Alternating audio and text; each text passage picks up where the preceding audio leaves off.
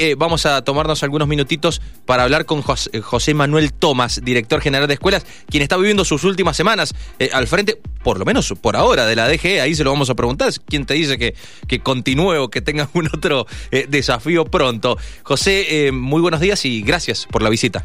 ¿Qué tal? Buenos días a ustedes. Un gusto estar acá y bueno, sí, terminando la gestión. ¿Alguien te dice José Manuel? ¿O, o No, no, no. José Manuel es de redes. Es de redes, nada cuando, más. cuando me saqué el Google, eh, el, el primer mail de Google, Sí, este, mm, había muchos José Tomás y no había ningún Claro. José Manuel Tomás. claro, claro. Ahí desenfundé el apellido y los que me conocen por redes me dicen José Manuel. José Manuel, Pero claro. es solo ahí. No, no hay en Para algo sirvió el segundo nombre ahí. Sí, claro. Pero bueno, bueno, eh, ¿cómo estás viviendo estos últimos días, semanas de la gestión? Cuatro años movidos, intensos, me imagino. Es una de las carteras más difíciles siempre la educación, ¿no? El- hay, un libro de Caparrós de hace poco de Sarmiento que dice que cu- cuando uno inicia tiene una sola certeza es que, que esto va a durar cuatro años. Claro. Eh, él hablaba de la presidencia y, Sí. y no había reelección y bueno, eran seis, ¿no? Sí. Pues lo que nunca sabes cuánto van a durar esos años. Y me parece esa reflexión es tremenda. Es o sea, tremenda. Si yo te digo cuánto me duró la pandemia, este, no sé cuánto fue la verdad, pero si Claro. fueron dos meses, diez, pero, pero fue una cosa. eh, hoy te lo digo como, como hasta en- desde lo personal enriquecedora en términos de lo que nos tocó vivir y lo que Sí. aprendimos y lo que hicimos y lo que gestionamos y las decisiones que nos tocó tomar. Pero en su momento fue, la verdad, muy complejo. ¿no? Claro, claro. Y la pospandemia eh, también fue otro momento distinto. Eh, ¿En cuánto cambiaron en ese sentido lo que estás diciendo? Eh, te, te llevo a diciembre del 2019, cuando empezabas ese proyecto de cuatro años. ¿En cuánto tuvieron que cambiar todo lo que habían proyectado con la pandemia en el medio? Mira, tuvimos algo que para mí fue, digo, cuando uno hace mucha gestión entiende que tiene que tener algunas premisas en las gestiones para no perder el foco. Sí. Entonces hicimos seis ejes, que era disminución de la brecha, Sí. alfabetización, innovación pedagógica, jerarquización de la carrera docente, eh, política basada en evidencia y uso eficiente de los recursos.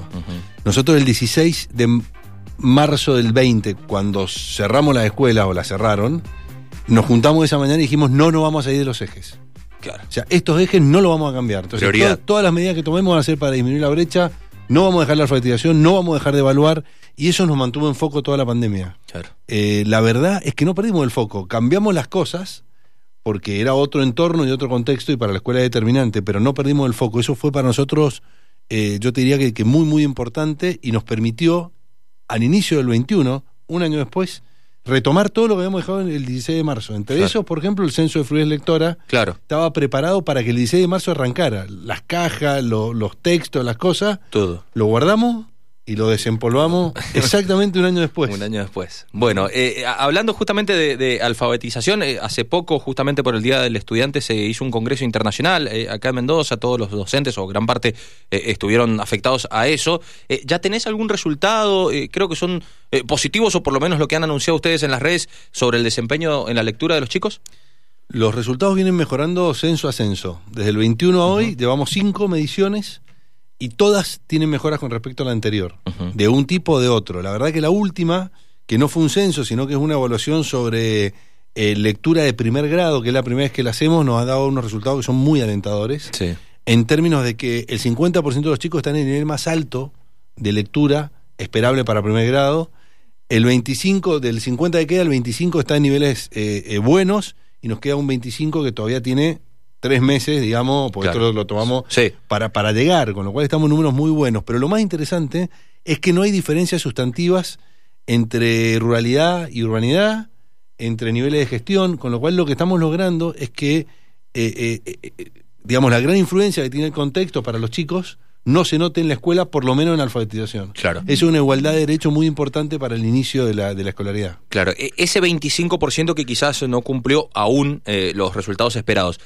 Eh, ¿Se puede profundizar un poquito más? A ver, ¿por qué no, no cumplió? ¿Que no puede, no sabe leer de corrido, no, no comprende lo que lee? ¿Cómo podemos analizarlo? No, la verdad que no es tarea nuestra, digamos, desde la política global. Claro. Es tarea del aula. Entonces, lo que nosotros sí hacemos con eso, decimos, sabemos quiénes son, lo tenemos nominalizado por nombre, Claro. sabemos en qué escuelas hay más y en cuál. Y entonces lo que hacemos es políticas focalizadas a esas escuelas y a esos chicos. Acompañamos, escuchamos el docente, escuchamos el director, escuchamos el supervisor, qué es lo que necesitan para mejorar, porque nadie sabe mejor que un docente. Claro. Lo que hacemos es igualar eh, eh, eh, digamos, estar en la misma línea, en la misma página de entender, bueno, este curso tiene tantos chicos con niveles críticos que hay que ayudarlo. Entonces es mucho más fácil asignar recursos y hacer Claro. un uso eficiente de los recursos cuando todos sabemos quiénes son los chicos y cuáles son lo- la- las trayectorias que hay que mejorar. Esto es una gran tarea docente, claro, ¿eh? ¿no? Esto Sí, no- es un, tra- un trabajo de hormiga, ¿no? No, no de un día para el otro. La, la educación es un trabajo de hormiga, ¿no? Sí. que ocurre en cada aula. Sí. Ahora, si vos lo ayudás con políticas que acompañen al docente, al director en el aula, en su comunidad educativa y que no le ponga palos en la rueda,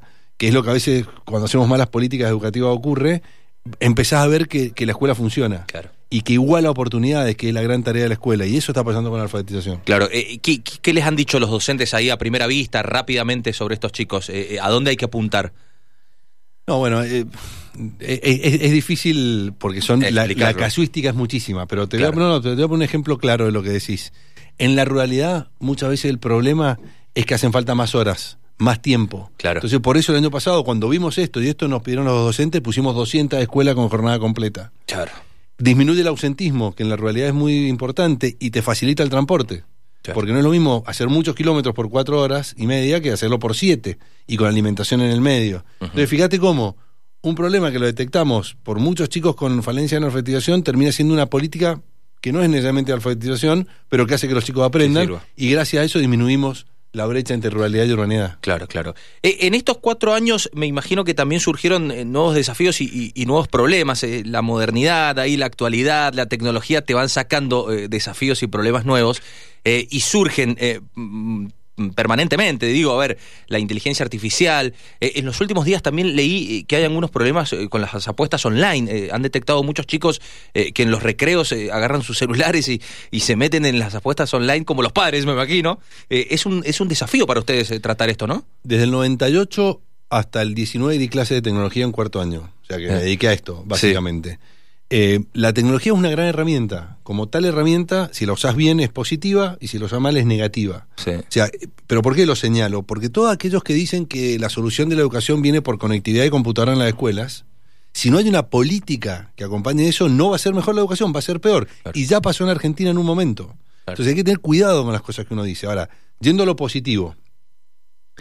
ChatGPT, por ejemplo, ¿no? Sí. Todo un tema. Sí, Ahora, si la escuela quiere que sus estudiantes sean reflexivos, que sus estudiantes este, puedan hacer inferencia, que sus estudiantes tomen decisiones, qué mejor por ahí que enseñarles a preguntar y repreguntar a través de inteligencia artificial que te permite leer, tomar decisiones, volver a preguntar. Ahora, para eso hay que tener comprensión lectora. claro. Entonces, vuelvo al principio. O sea, que hay desafíos básicos del sistema educativo que, que no los podemos dejar eh, atrás por desafíos que no son básicos. Entonces, primero que los chicos todos aprendan a leer y tengan una buena comprensión lectora, que tengan razonamiento matemático, que tengan pensamiento científico y que tengan habilidades blandas. Claro. Una vez que tengamos eso, la tecnología arriba de eso funciona bien si los docentes están formados en tecnología. Claro, también, sí. Ese es el camino. Y llevándote al ejemplo del censo de fluidez lectora. Y eso hay que medirlo. Hay que medirlo si Claro. tiene resultados. Vos no puedes repartir millones de computadoras y no saber si los chicos leen más o leen menos con la computadora. Claro, claro. Eh, en ese sentido de, de lo que estás diciendo, eh, ¿cómo crees que estamos hoy? Eh, ¿En qué porcentaje podríamos decir que los chicos están preparados eh, con sus conocimientos y capacidad para preguntar y todo y acceder a las herramientas modernas? Bueno, los números reales de los aprender son duros. O sea, lo hemos visto, no lo Sí. voy a negar yo. O sea, lo- los chicos en secundario no, no tienen niveles altos de comprensión lectora ni de razonamiento matemático. Eh, a mí me gusta ver la película. Estamos mejor que hace cuatro años, estamos mejor que hace ocho años. O sea, hoy tenemos el 91% de cobertura en secundaria. Hace ocho años teníamos el 70%. O sea, esos chicos no estaban ni en la escuela. Claro. Hoy están en Chicos la que escuela. no iban a la escuela. De secundaria que no llegaban, claro, que Claro, no llegamos a la claro, cobertura. Hoy tenemos 5.000 chicos más en quinto año que hace cuatro años. Eso estamos hablando en una corte teórica de, de, de, de 30.000, es casi un 25%, o sea, un número muy importante. Entonces, digo, vaso lleno, vaso vacío, hay que mejorar los aprendizajes. Y para eso las políticas son determinantes. Eh, creo que tenemos de, de cosas que hay que focalizar, de hecho Alfredo Cornejo lo ha dicho, es matemática. Hoy matemática es, es un tema netamente de política educativa, así como hemos resuelto en principio el problema de la alfabetización, digo, no, la foto no está resuelta, pero el camino que tiene Mendoza nos lleva seguramente a, tenerlo resuelto en pocos años.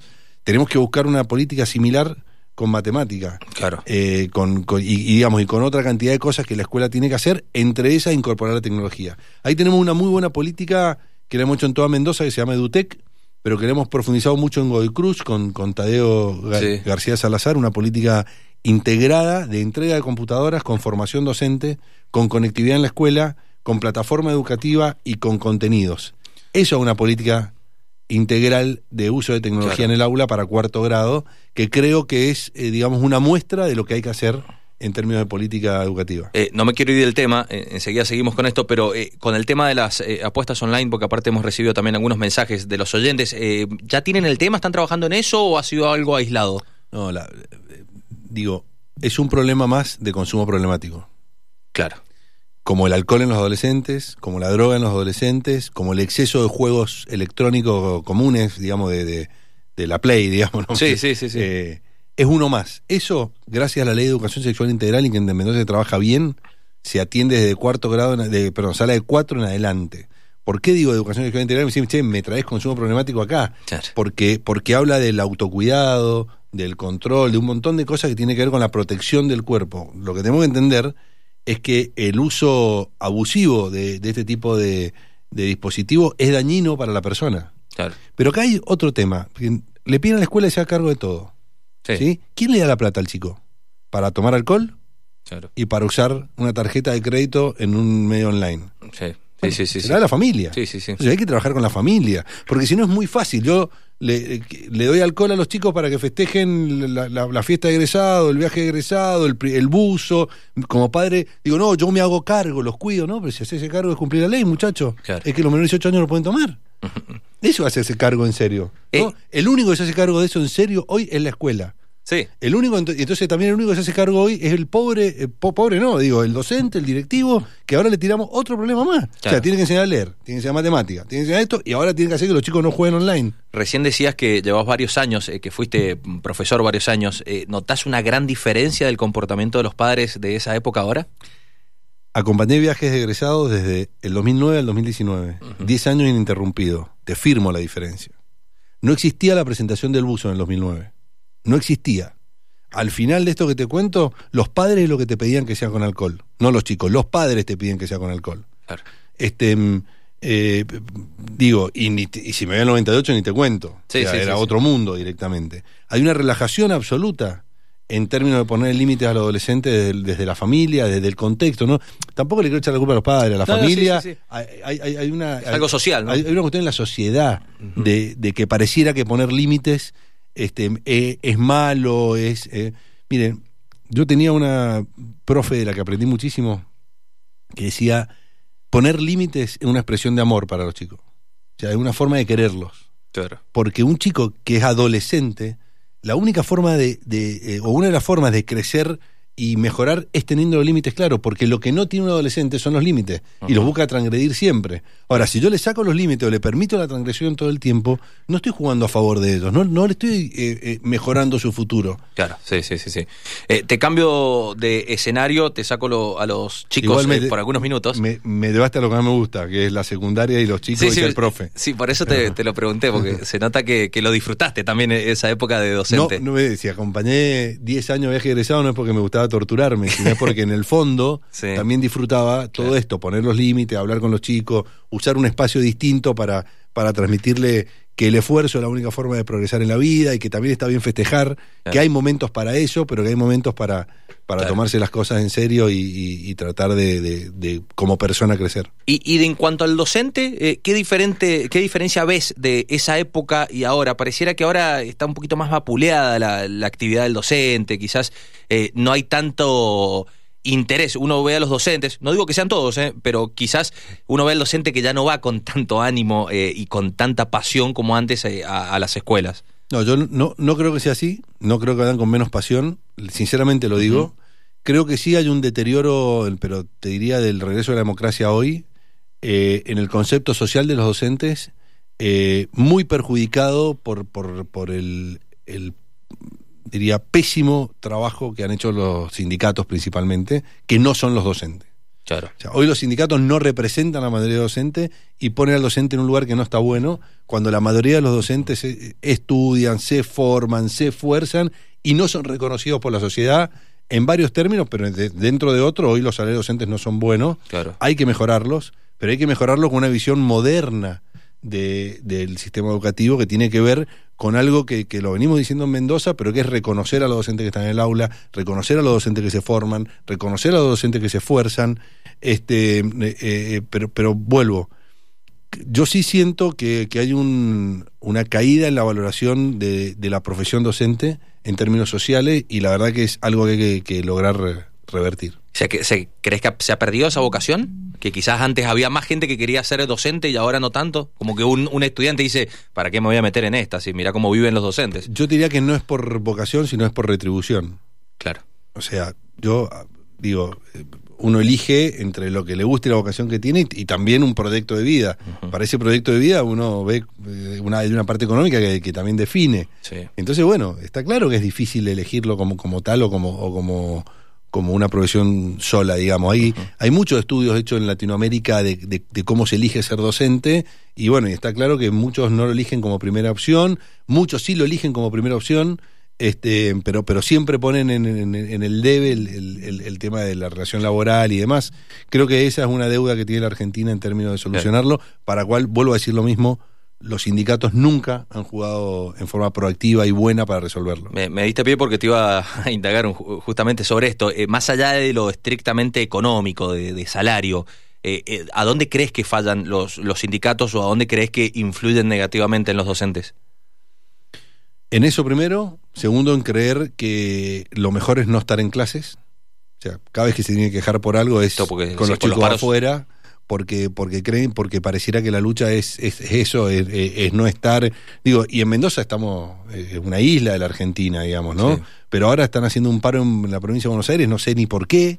Claro. eh, irreconocible. Entonces, eh, todo eso juega, eh, insisto, luchar porque la escuela está encerrada en pandemia, como si esa fuera la lucha, po- po- poner algunos derechos particulares por encima de los derechos de los niños, me, me parece que, que politizarlos en forma desmedida, o sea, está claro que el sindicato de acá es kirchnerista, digamos, y, y- y que juega desde ahí.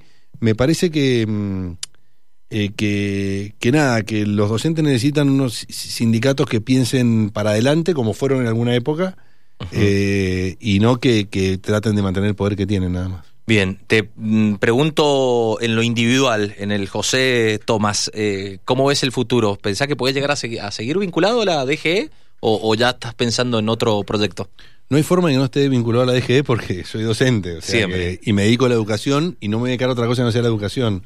Así que algún tipo de vinculación siempre voy a tener, hasta de profe, ¿no? Como, Claro. como profe. No, mira, la, la verdad es que mm, hace desde el 98, de los 21 años que mi vida he hecho otras cosas, varias, eh, pero hubo un troncal siempre de educación y va a seguir ahí. Creo que la experiencia que me ha dado estos cuatro años me va a profundizar ese camino. O sea, voy a seguir trabajando fuertemente en educación. Me ha gustado, debo decir que me ha gustado la, la función pública este, y la política educativa, así que también algo de mi vida va a tener eso, pero, pero bueno, sí, voy a estar del lado de la educación seguro. ¿Te ¿Cómo, que- cómo y dónde no lo sé. Creo que nadie no lo- eh, lo- sabe el futuro. Eh, ¿Te queda algo pendiente de estos cuatro años? Eh, ¿Algo que en el inicio dijiste quiero lograrlo y, y no lo vas a poder lograr? Bueno, casi todo. O sea, digamos, uno o te pones la vara. Mira, yo tengo una. un- yo como, como profesor eh, tenía muchos alumnos que me decían: Usted, profe, nunca pone 10.